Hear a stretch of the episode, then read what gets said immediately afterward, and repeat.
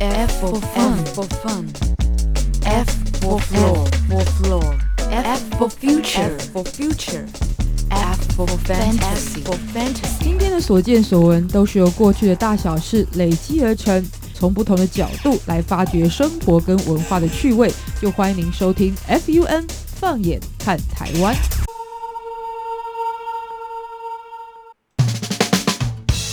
欢迎您收听今天的《放眼看台湾》，我是维珍。在过去一个礼拜当中，你过得好吗？还在挣扎于这个廉假回来之后要适应上班的环境吗？事实上，大家会觉得这样讲很离谱吗？因为呢，连这个就是五一劳动呢，到现在都已经过了这个几个礼拜的时间了。不过事实上，我觉得大部分呢，尤其是对于生涯有倦怠的上班族来说呢，就是要从假日呢恢复是蛮困难的。也许这时候考虑到并不是放不放假的问题，而是为什么那么你现在所处的工作并不能为你带来兴奋？也许呢，才是要感受到的重点。当然呢，每一个人呢，因为工作而有成就感或兴奋的主题不一样。像我呢，在早年呢，当然就是自己喜欢的事物啦，然后呢，可以接触很多新鲜的人事物啦，或者到今天呢，其实这个收入也可以带来蛮不错的成就感的话，也是一件很好的事情。然后，总之呢，希望大家呢，在礼拜一很容易这个疲倦的时候呢，也希望能够找到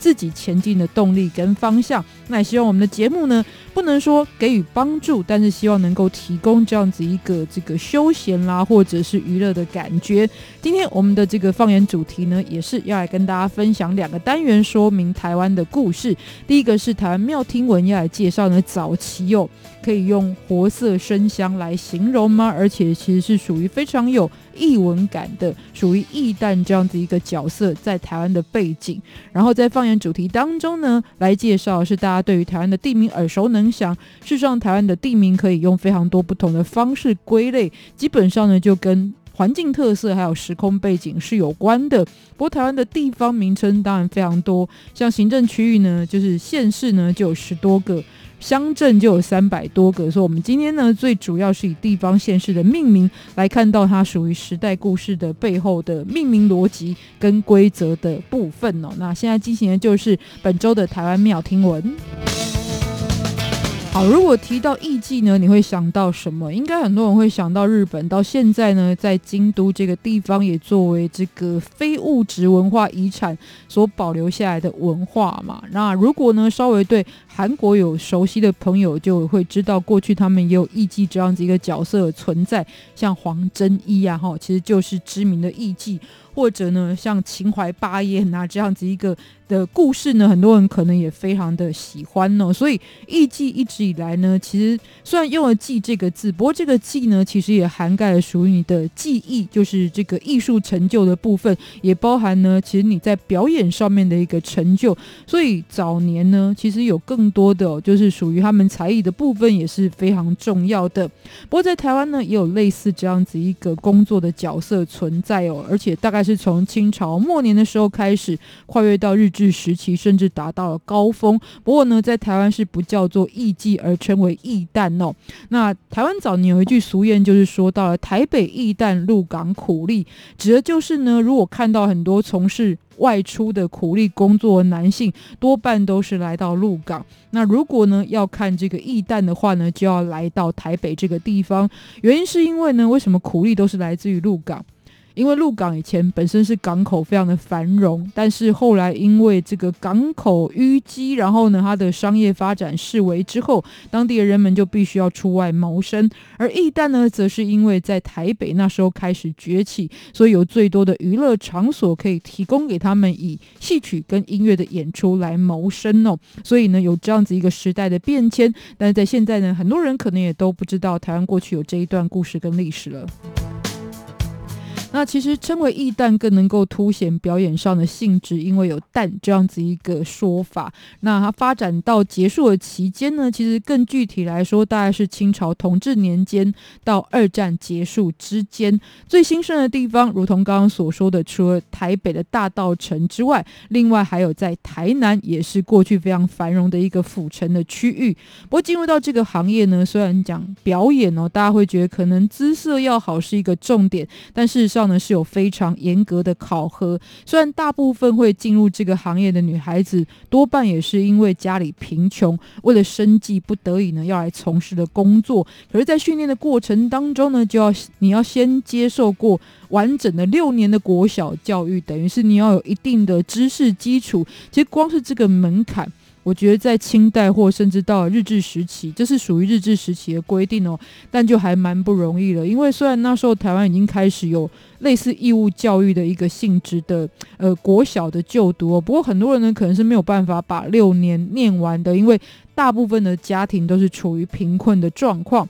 有了这样子一个知识基础之后，才能够被收作为徒弟，而后开始先学习歌唱跟乐器的专长。像是在日治时期呢，北管音乐非常的流行，所以在那时候呢，艺旦学音乐的主流趋势也是以北管为主。如果放到现在来看，当然就是唱流行歌，你的客人会更有共鸣嘛。所以如果现在还有艺旦的话呢，应该会学蔡依林啊，或者是这个陈绮贞之类的歌曲。哦好，然后再呢，学习到这一些音乐的部分之后呢，也可以开始演出了。但是呢，你能不能够受到客人的青睐呢？还是要看你本身的资质之外。第一个呢，进一步就是进呃研修的话呢，就会进入到你的身段的训练，然后呢，也会要培养自己读书看报的知识，才有足够的水准，可以跟这一些多半是以文人雅士为主的客人聊天。因为当时有能力消费的，还是以这个阶层为主。另外呢，就是你在聊天的过程当中，也要训练一个口条的。进行方式让别人觉得呢，你谈吐非常的高雅，而且呢又能够提供呢非常多的资讯，但是又不会干扰到这一些这个客人进行娱乐的部分。那在经过这样长期的训练之后呢，还要通过考试取得鉴札。那意思呢，其实就是日文当中牌照的意思。那有了牌照，当局才能监督管理的情况之下，这个艺旦也才能开始执业。那他们工作的场所叫做艺旦阁，而在当时呢，聚集最多艺旦阁就是台北大道城娱乐中心的永乐座，而在这个区域当中呢，也有四大酒家就提供了这样子一个表演的娱乐项目。四大酒家分别是江山楼、东汇坊、春风楼以及蓬莱阁，然后其中呢四大之首的就是一九一七年成立的江山楼，它的创办人其实在以前也是。更早成立的东汇方的股东，不过呢，跟现在一样啊，就是股东的意见不合情况之下，就他自己呢跳出来成立了江山楼，而且呢超越了过去的其他的酒家受到欢迎的程度哦。有多受欢迎呢？其实那时候还有一句话。叫做登江山楼吃台湾菜，听艺旦唱曲，这代表就是在台湾能够得到最高的享受。所以即使现在呢，江山楼已经不存在，但是还是有很多相关的影视作品对他有所记录。至于为什么叫江山楼呢？除了也许是老板要打下宏图江山的这样子一个决心之外，其实他本人就叫做吴江山，所以等于是以老板的名字来做命名的。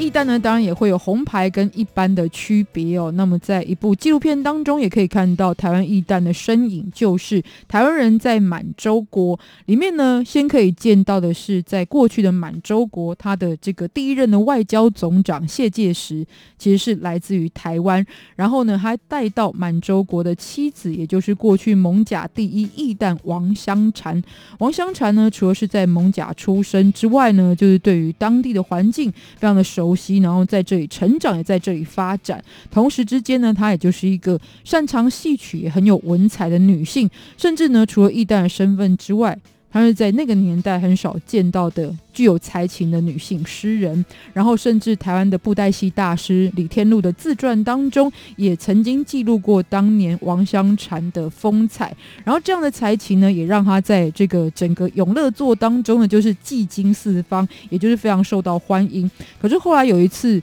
因为跟客人之间发生了一些纠纷，那为了要避祸呢，他就转往了台南发展。在这个时期，他就认识了一位。很具代表台湾人物啦，也就是呢，这个连雅堂先生，就是台湾通史的作者，也就是连战先生的这个的祖先这样子哦。好，两人呢，总之就是后来以文会有交情匪浅，但王相传呢，后来也经历了婚姻上的失败，之后还曾经一度剃发为尼。直到还俗之后。才认识了谢介石，嫁给他。但是呢，后来跟着谢介石一路到了满洲国之后，遭遇到是满洲国的溃败跟一九四九年之后的局势变化，所以两人的结局是谢介石从此之后再也没有回到故乡新竹，是死在中国。而王香禅的结局呢，其实是下落不明的状况。那其实过去多少也有跟大家分享过一些易旦的故事，包含了江山楼跟东惠芳的一些作品哦。不过我觉得像这样子一个人物的书写呢，也许大家对这样的职业不知道什么看法。可是我觉得在那个年代的女性要这个身处这样复杂环境不容易，可是呢兼备这样的才情呢，也让他们在那个时代可以展露女性的光芒哦。总之呢，也希望大家可以有机会多认识台湾在不同时期的女性主题哦。所以这里就来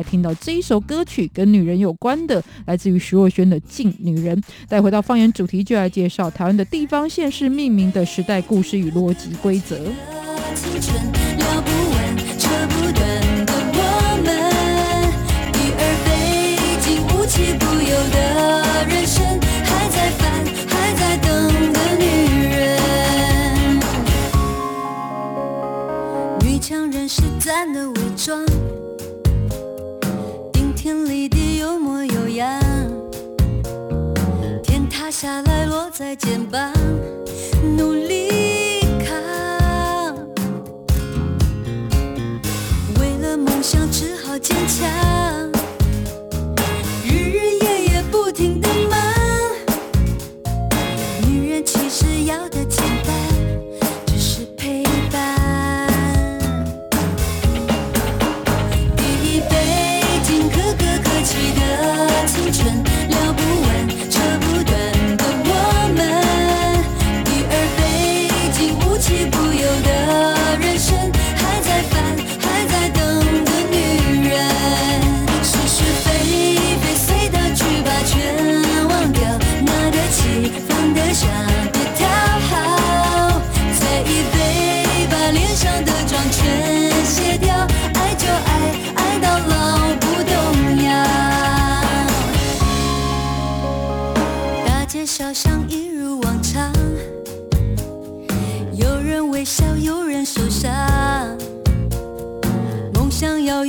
双翅膀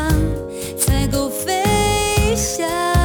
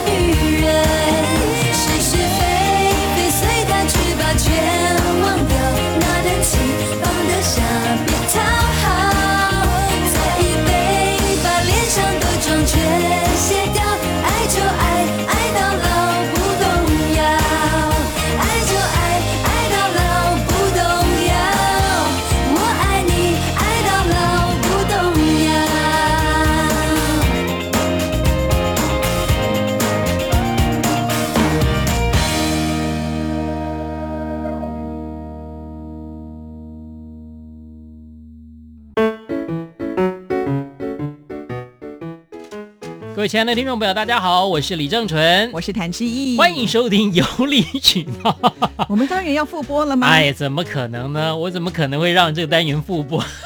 真是坏啊！没有啦，其实啊，你不晓得最近有一个节日快到了吗？端午节啊！端午节是农历的五月初五嘛？是是是。那我们为了要庆贺端午，办一个特别节目。对，我们除了有开扣印，还有直播之外呢，还准备了很多的大礼要送给听众朋友。是，这些礼物包括了像是汽车没有，房子没有，金块没有。不过也蛮接近了，对对对，而且都台湾的文创商品，对对，台湾的文创是无价的，是是。那我们要参加的办法，我觉得第一个很重要，就是要赶紧的写下你知道的台湾的小吃啦、伴手礼啦，甚或是水果，你喜欢哪一样，把它写下来告诉我们就可以了。那写了第一关的时候有没有参加奖？当然有啊，有，就是抽参加奖。哦，然后呢，第二关之后呢，就有更大的奖。是没错。那扣印当天，我们是希望大家跟我们分享什么呢？就是让大家来分享你们怎么度过端午节的。那这样的话，是不是要告诉大家是哪一天呢？六月十一号中午十二点。中午十二点，不是半夜十二点。半夜十二点是过中元节。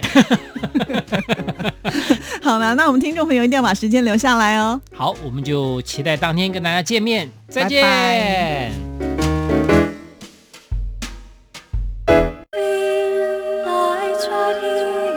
中央广播电台听众朋友，大家好，我是孙燕姿，在这里祝福所有听众平安快乐。最美的传递在我心底，你就是唯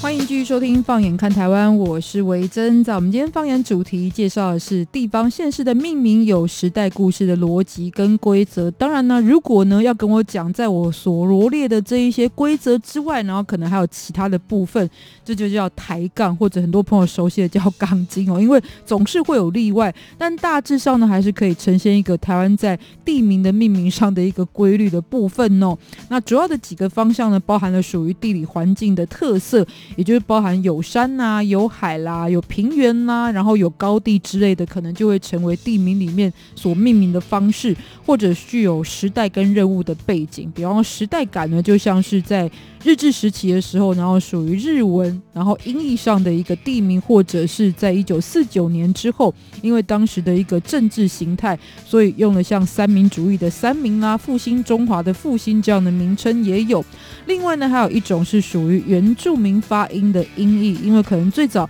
移民在来到台湾的时候呢，就顺应了原住民的称呼，但是他们实质上也许不知道原住民。所说的意涵是什么？可是呢，就凭借自己的想象，把它翻译成了中文之后呢，来说明，这也是很大宗的一个命名的方式。另外呢，还有历史流传下来传说的改编，这很多呢，基本上就跟郑成功有关了。所以待会呢，就分门别类来跟大家介绍，不过是以地方县市为主，因为台湾的行政区域呢，现在是分为有六个直辖市，其中就包含了这个名字完全可以望文生义的台北、新北、台。中、台南、高雄跟桃园这六个直辖市，就是他们直接有地方自治管辖的这样子一个权限。另外还有十一个县跟三个市，那是属于这个省级以下的。管理的权限呢？总之呢，这就是地方县市的概念。那今天就来做分门别类的介绍。那一开始呢，就先来讲到台湾的首善之区，就是台北。其实它也是属于一个地理环境上特色，尤其是方向的指称呐。当然，望文生义，很快就会想到说，台北就是在台湾的北部嘛。但台湾的北部有多北呢？概念上是怎么区分的呢？其实，在最初的时候呢，这个区域是属于平埔族、凯达格兰族的大家瑞社的所在地。那原住民。本身是没有文字的哦，所以呢，这样的命名其实时间要到了很后期的1875年的时候开始，也就是当时的清朝官方把整个以台中的大甲溪以北一直到今天基隆这个台湾最北端的地区都改称为台湾府，但台湾府呢，当然就要设置府县来进行管理。府治所在的地方呢，就设立在今天台北，在此地就建立了台北城，因此呢，也就在这个时候出现台北这个地名。但是过去呢，行政区域是非常大的，从今天台湾的中部这一带开始，只要是这个大甲溪以北的地方呢，都算是台北的一个所在地。只是慢慢的随着历史的变迁过程当中，当然因为台北府就在今天台北这个地方，所以呢，虽然很多的区域名称都改变了。但是在我们现在所在的台北市，这个名称呢也就继续保留下来喽。所以虽然是望文生义，但是呢，整个的发展过程当中呢，也没有这么简单哦。那就是可能会想到说，那其他的台字的地方呢？台中也是如此吗？因为台中也是马上联想到它就位在于台湾的中部啊。其实这样说也没有错，但是呢，这个名称被确立下来呢，也是有一个时代的变革的。就是来自于呢，在一八九五年的时候，也就是日本开始殖民台湾的时候，在行政区域上面就设立了台中县，因此呢，才开始有这个名称的使用。而台南呢，其实在不同的时期，它的区域范围定义不同，名称也不一样。其实过去台南最初像是荷兰人到来的时候呢，是称为大园，也就是今天台湾呢这个地名的一个最初的由来。而在康熙时期的时候呢，其实就把原本是属于明郑王朝的首都所在地的这个台南，其实在那个时期呢是称为承天府，就是明郑王朝是把台南称为承天府，但是到了康熙时期就把它改为台湾府。在一八八七年台湾建省，所以呢整个台湾府是移到今天台中这个地方。那原先的台湾府当然要改名啊，所以呢就是因为。台南在新的台湾府以南，所以呢，后来才叫做台南府。是不是看起来有点简单，实际上有点复杂哦？那至于台字地理方向为主的名称，还有一个呢，就是台东。台东虽然不在六都之一哦，不过呢，也连接台东、台北、台中、这个台南等等的。那台东呢，其实在环境上过去是因为有着山脉的阻隔，所以在十六世纪的初期呢，其实对开垦者来说是一片化外之地，很多人也把进入当地呢视为是一个禁忌。后来是一直到一八七四年发生了在屏东。有日本军队来犯的牡丹社事件，那清朝的官方有鉴于这个边防跟安抚原住民的重要性，所以才开始呢开山抚番的政策有所改变，也因此就必须要把这一片过去未开发的区域命名。于是呢，一八八六年就把今天其实是属于花莲到台东的区域划分为台东的直隶州，概念跟刚刚的台北府是很接近的，就是原本的区域是很大，但随时代变迁。慢慢的就以它这个府治所在的地方呢，成为了今天的名称。至于你要问呢，有没有台西这个地方？其实，在台湾还是有，但是呢，它的规模就比较小，所以不到了县市这个格局，而是台西乡是属于乡镇的一个规模。但是，的确还是有台西的存在哦。这是属于地理环境，尤其是方向位置上的特色。待会呢，再介绍是来自于原住民的音译的相关县市的地名。说到台北，这里现在听到一首。我很喜欢跟台北有关的作品，来自于赵永华所演唱的《Midnight 台北》。在这个夜晚的台北是什么样的感觉呢？来听这首歌。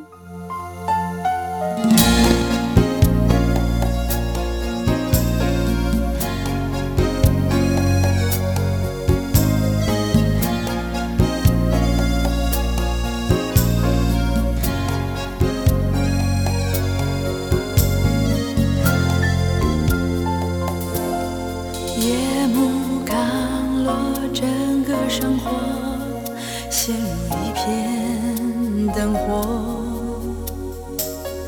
今天我们勇敢从忙碌中逃脱如果沉默多情会是枷锁。从来没有过单独你我。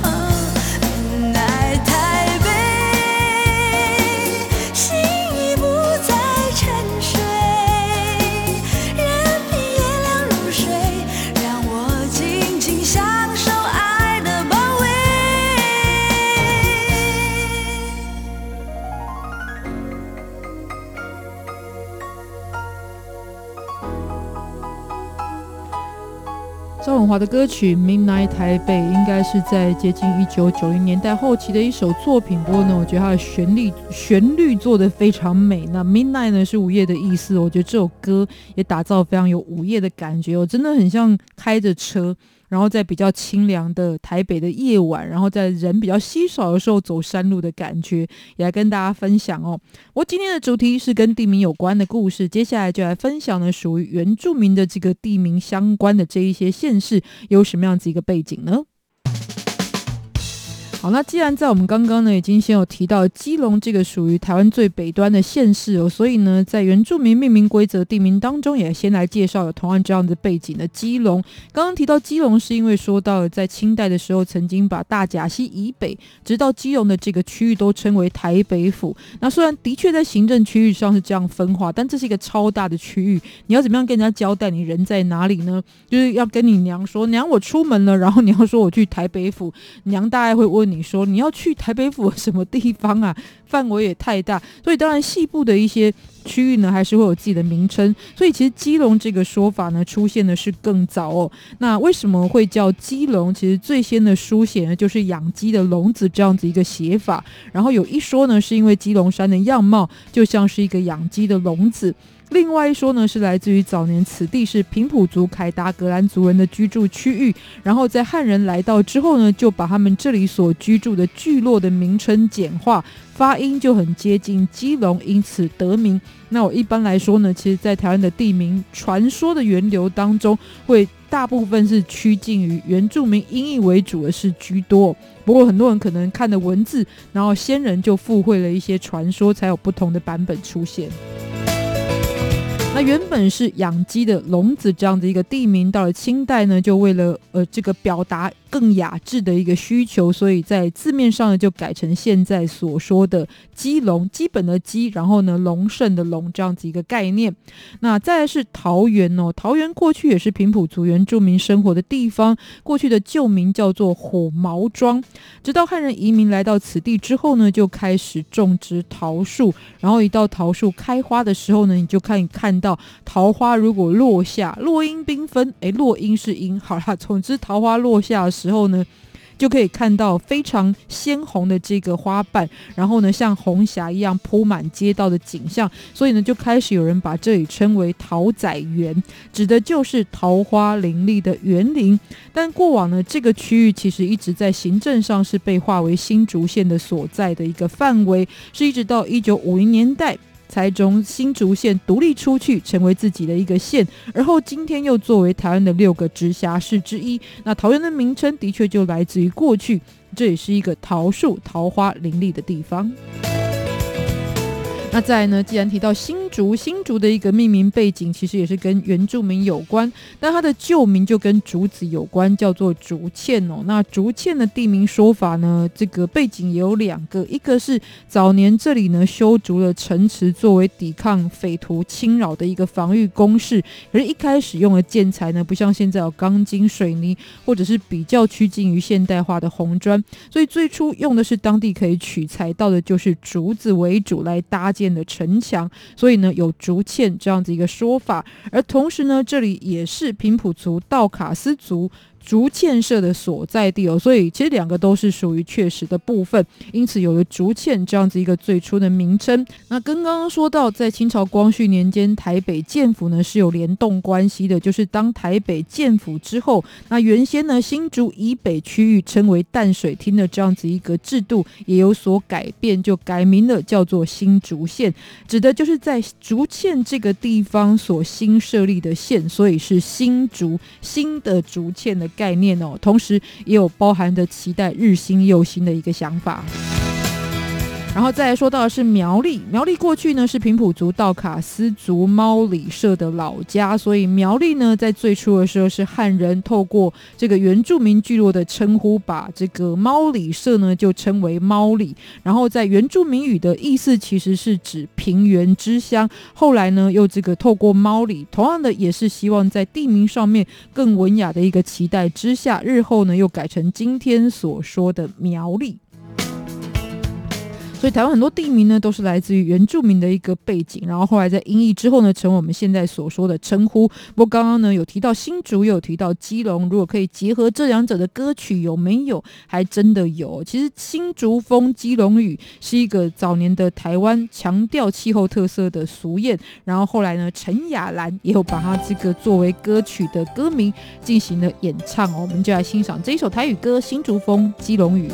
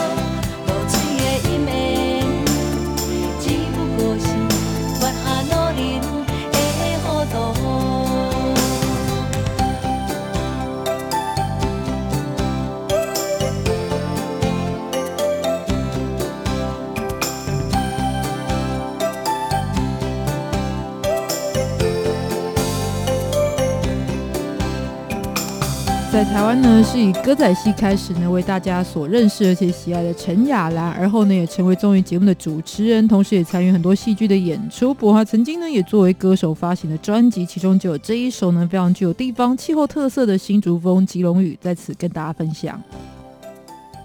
好，再呢，继续介绍，其实跟原住民有关的这个县市命名的规则真的很多，或者过去这个地方呢是以原住民的称呼来说的，但是在近代的时候呢又改变了它的名称哦。现在说到呢，就是南投县这个地方，事实上我真的非常推荐南投，就是大家不管是旅游啦，或者是这个这个想要体验一个比较疗愈的行程吧，我觉得拜访南投都有很好的感受，而且它当中虽然有很多的城镇，可是每一个都有不同的田园风光。所以我一直想过呢，以后如果要退休的话，就是如果可以的话，就想要住在南投。好了，楼歪了，我们拉回来哦。南投为什么会跟原住民的背景有关？因为过去这一带是属于平埔族的淘沙北投社的生活区域。在清代的时候，官方呢设置的，就是今天呢是位在于南头草屯的北投堡。那相对于当时的北投堡南边的区域，就称为南投。我提到北投，很多人可能会联想到，在台北知名的温泉区，不是也叫做北投吗？而且在台北的北投也很有历史，有没有一些关联性呢？基本上其实是有可能的。因为在原住民语言当中的北头呢，指的是女巫。为什么会有女巫呢？像在台北的这个北头来讲的话，就是因为这个地方上有硫磺跟温泉，所以中年呢是有这个雾气缭绕，就像是女巫在做法时候的景象，因而得名。那相对来说呢，过去在这个南投的北投堡，听起来像绕口令，就是过去的北投堡，事实上也是来自于原住民平埔族的一个相关的聚落名称的背景。好，再来是我的故乡高雄哦。高雄其实原本是属于西拉雅族还有马卡道族生活的区域，在以前呢是称为打狗牙社聚落。那因为汉人呢就是利用的原住民的发音，把它取名为打狗。可是打狗呢听起来是非常的不文雅嘛，而且在日治时期的时候呢，日本人就发现打狗的发音跟日本人说的高雄的发音是相当接近的。那在日本呢，其实也有叫高雄的地名，所以呢就直直接让它更日本化的引用，于是就把打狗改名叫做高雄。所以现在看起来是改名了，但文字上的确是改了。可是如果以这个日本人来听的话，会觉得地名是没有变的，因为念起来呢都是 taco 这样子一个发音的说法。再是阿里山的所在地嘉义这个地方，过去是平埔族的朱罗山社的所在地，因此过去嘉义的名称呢就叫做朱罗，也可以算台湾在早年呢最具代表性的一个地名的所在地。然后后来为什么改名叫嘉义呢？是因为清朝时期林爽文事件在此地呢起兵对抗清朝的军队，甚至呢北路的彰化淡水跟南路的凤山呢都相继沦陷在林爽文的手中。包含侏罗县城也被包围了好几个月，但是城内的军民是依旧坚持坚守这个城池哦，长达十个月之久。最后呢是成功保全的地方，而林爽文事件也被清代的这一些士官平定哦。那当时的嘉庆皇帝呢，就为了要嘉许侏罗的县民相关的一个这个贡献跟结义，就以加之孝死不去之意，也就是宁愿牺牲也不愿意离去这样子一个结义。那下诏呢就把诸罗改为嘉义，诞生这个名称。所以跟刚刚说到很多是原住民传承不一样，是原本呢有一个其实也很文雅。而且属于原住民背景的名字，但是后来因为一些历史事件呢，就改名，今天就叫做嘉义。而临近嘉义的彰化呢，也有类似的感觉哦。其实过去它是这个原住民平埔族巴布萨族半县社生活的区域。不过呢，在雍正年间哦，官方就设立了彰化县，然后彰化县的名称就源自于当时的福建巡抚王绍兰在建县的石碑当中就写下了“保臣保民张圣天子披昌海语之话等文字，所以被称为彰话，就是这一句话的一个关键字的缩写，就后来变成了地名，也就是彰显天子的恩德，然后呢，这个化育天下百姓这样子一个概念哦。所以呢，也有一些其实过去大家旧名都还很记得，不过现在呢，的确是有一些新的名称，但早年呢，还是跟原住民有关的一个旧地名哦。好，刚刚说到南投，有没有跟南投有关的好听歌曲呢？在这里我们来分享讲的是属于南头的观光主题曲。那我觉得这首歌呢，做非常的轻松好听，来自于黄晓梅所演唱的《我在南头心自由》。仰望着你，自在的神情，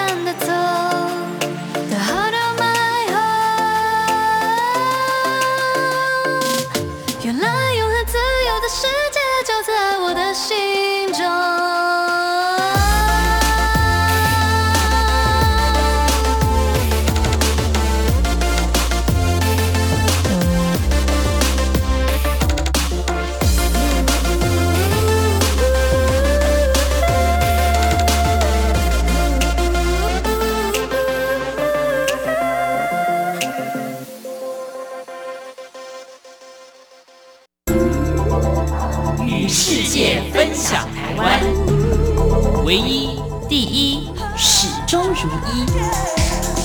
无远无界的中央广播电台。Radio Taiwan International. Be the one. Be the only one. RTI. RTI. 大家好，我是蔡琴。你的愿望是什么？我希望你每一个愿望都会成真。真荒唐，真荒唐，去设计未你所继续收听的节目是《放眼看台湾》，我是维珍。在我们今天放眼主题呢，来介绍台湾的地方县市命名的规则，而且是属于有时代故事的一个逻辑背景哦。接下来呢，说到是跟地理特色有关系的、哦，然后呢，在这个地理特色当中呢，可能是大家看到山海或者是一些气候的特殊的状况，因此为地方上来命名。首先来介绍的呢，就是非常多人会去观光的花莲这个地方。花莲在最初的发展上，它的市街的一个位置是在有着水运便利性的花莲溪的出口一带，但是呢，也因为有这个气候变迁的关系，经常会造成海水倒灌泛滥成灾的灾情，所以人们才逐渐把聚落往移到这个比较离岸的地方来生活，就是今天呢属于花莲市区的地地方。而过去呢，人们也因此观察到这里的海湾所形成的一些现象，包含呢像是有知名的黑潮暖流在此地经过，然后接触到海岸的时候呢，就会产生所谓的回蓝的状态，然后人们见到这样的景象呢，就把海港过去就命名叫做回蓝港。蓝就是这个波澜的意思嘛，好，所以回蓝呢，也就是这个波澜会产生的一些转换的形态哦。总之呢，它是一个特殊的海洋的现象。那由于回蓝的发音跟花莲是非常的接近，所以到了清代，官方呢又把它改成更文雅的花莲港这样的名称，也成为今天呢花莲县的一个地名由来的背景。在跟地理特色有关的，就是屏东。那屏东这个地方呢，原本也是原住民平埔族所生活的区域，当时是马卡道族阿侯社的所在地哦。所以呢，汉人把这个地方早年是称为阿侯林社，指的就是呢阿侯社的原住民所生活的非常茂密的森林。不过呢，阿侯所以很有趣嘛，以前高雄叫打狗，然后呢，这个呃在屏东呢叫做阿侯，都是跟动物有关的一个联想，也成为了在在清代呢，主要所称呼的一个名称，但是后来在日治时期一九二零年的时候，地方制度改正，那也跟高雄差不多同一个时期，就把原先呢比较不这么文雅的一个名称，改成了更文雅的一个说法。那屏东呢，就是以地理趋势来看，当时的日本人就观察到了屏东它的位置就在于这个南台湾很代表的一个不高，但是呢都可以看得到的一个山脉，就是。半屏山在半屏山的东边有这样的环境特色，于是今天的屏东也就改名叫做了屏东。好，接着呢，再说到云林这个地方哦，不知道大家对于云林是不是熟悉呢？云林是台湾还蛮有名的一个近海养殖业的一个西部的县市哦，然后同时之间呢，也是非常多台湾特产这个呃培育的地方。再者呢，是大甲妈祖绕境的时候会经过四个县市哦，所以经常能够看到云林的时候，也跟大甲妈祖绕境是有关系。但是云林呢，仔细来想，是一个非常的浪漫，而且有着琼瑶小说感的名称，到底是？怎么来的呢？其实历史上所称的云林，原本指的是两个市街，然后就是包含了今天南投的竹山，还有今天在云林的斗六这个地方。而到了光绪年间呢，就设置了云林县，因为呢，此地东边的区域看到的环境是连绵不断的山峰，还有在入夜之后呢，就可以看到，其实台湾的很多的。山哦，就是在下午之后就会开始云雾缭绕，所以呢，处在于云雾缭绕气氛当中的山峰里的森林，有这样子一个联想，也就后来得出了云林这个名称，因而命名。所以都是跟地方上的环境啊、自然形态是有关系的。所以呢，我们跟云感觉很远，但云林呢，也许真的会觉得跟云比较近。所以这里来听到的歌曲是宋博伟的作品《云的距离》。待会呢，来介绍最后的呢，就是。跟这个传说，尤其是郑成功有关的台湾的地名命名规则喽。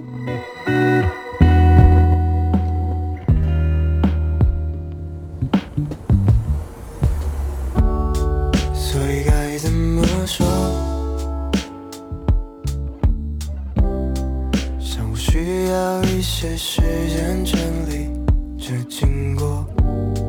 在平行的遥远的。星球有一束花和一个多余的我，下来该怎么做？我已经已经分不清是哪一颗星在闪烁，可能有一阵风它吹起了火，于是发光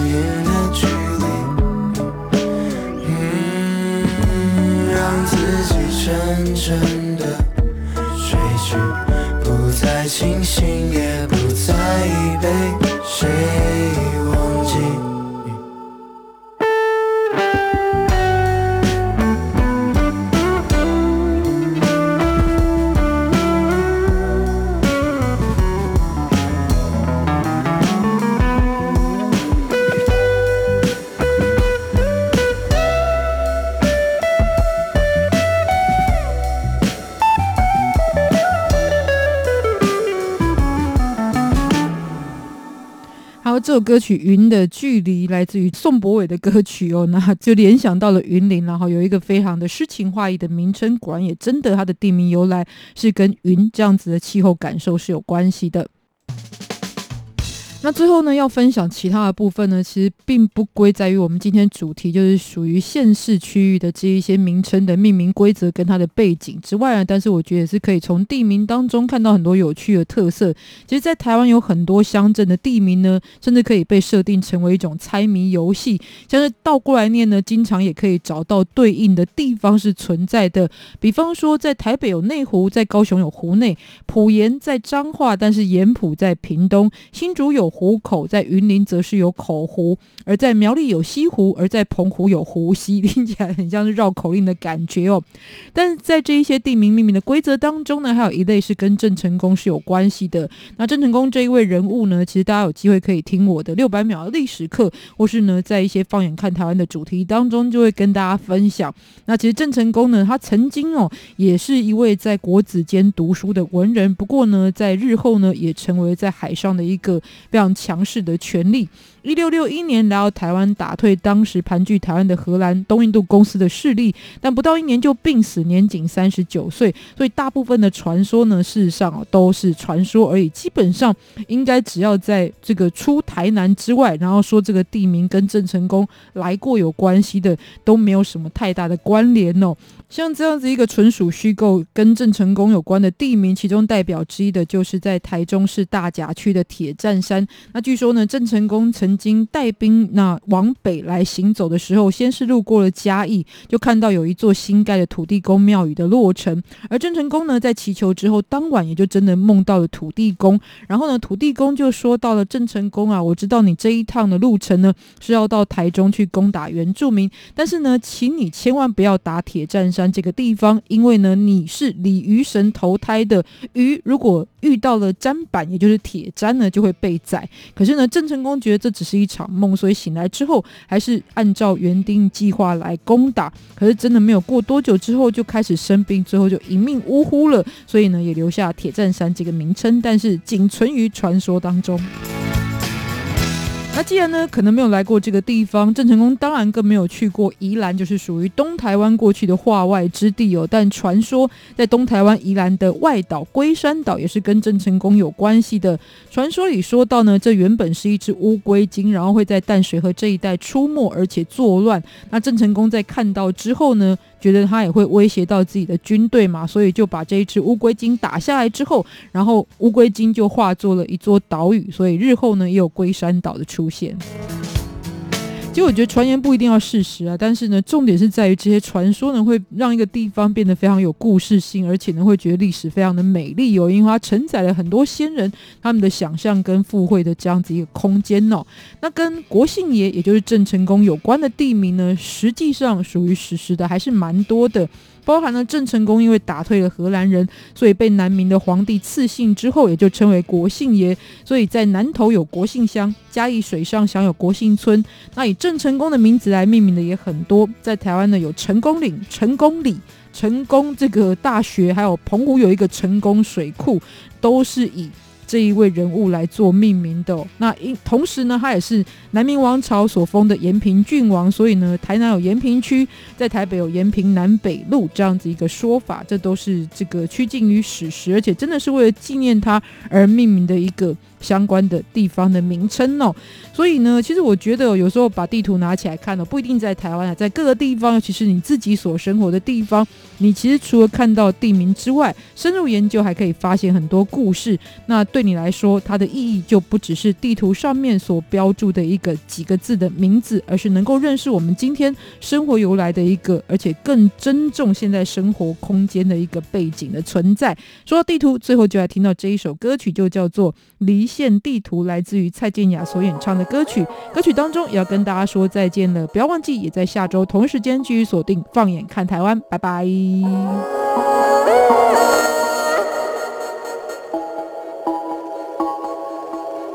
难得天特别蓝，情调浪漫又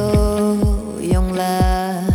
双脚脱下了高跟鞋，加上了仪表板。有些爱不得完满，挟持我到哪不管，给我副驾座吹着风，快失控的快感。So come on come on come on come on baby，油门再低一点，多一点，再够酷勾选。So come on come on come on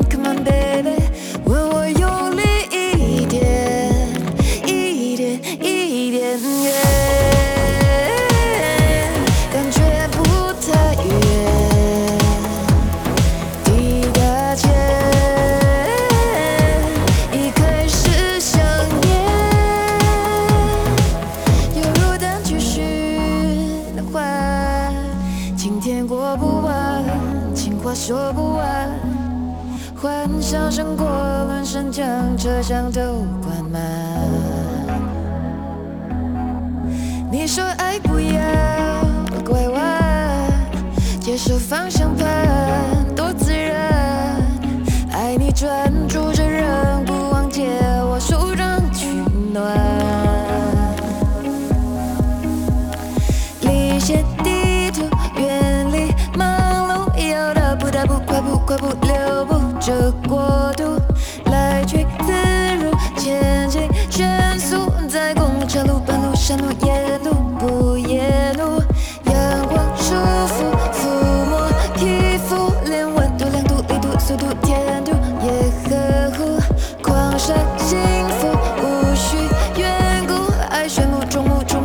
重复、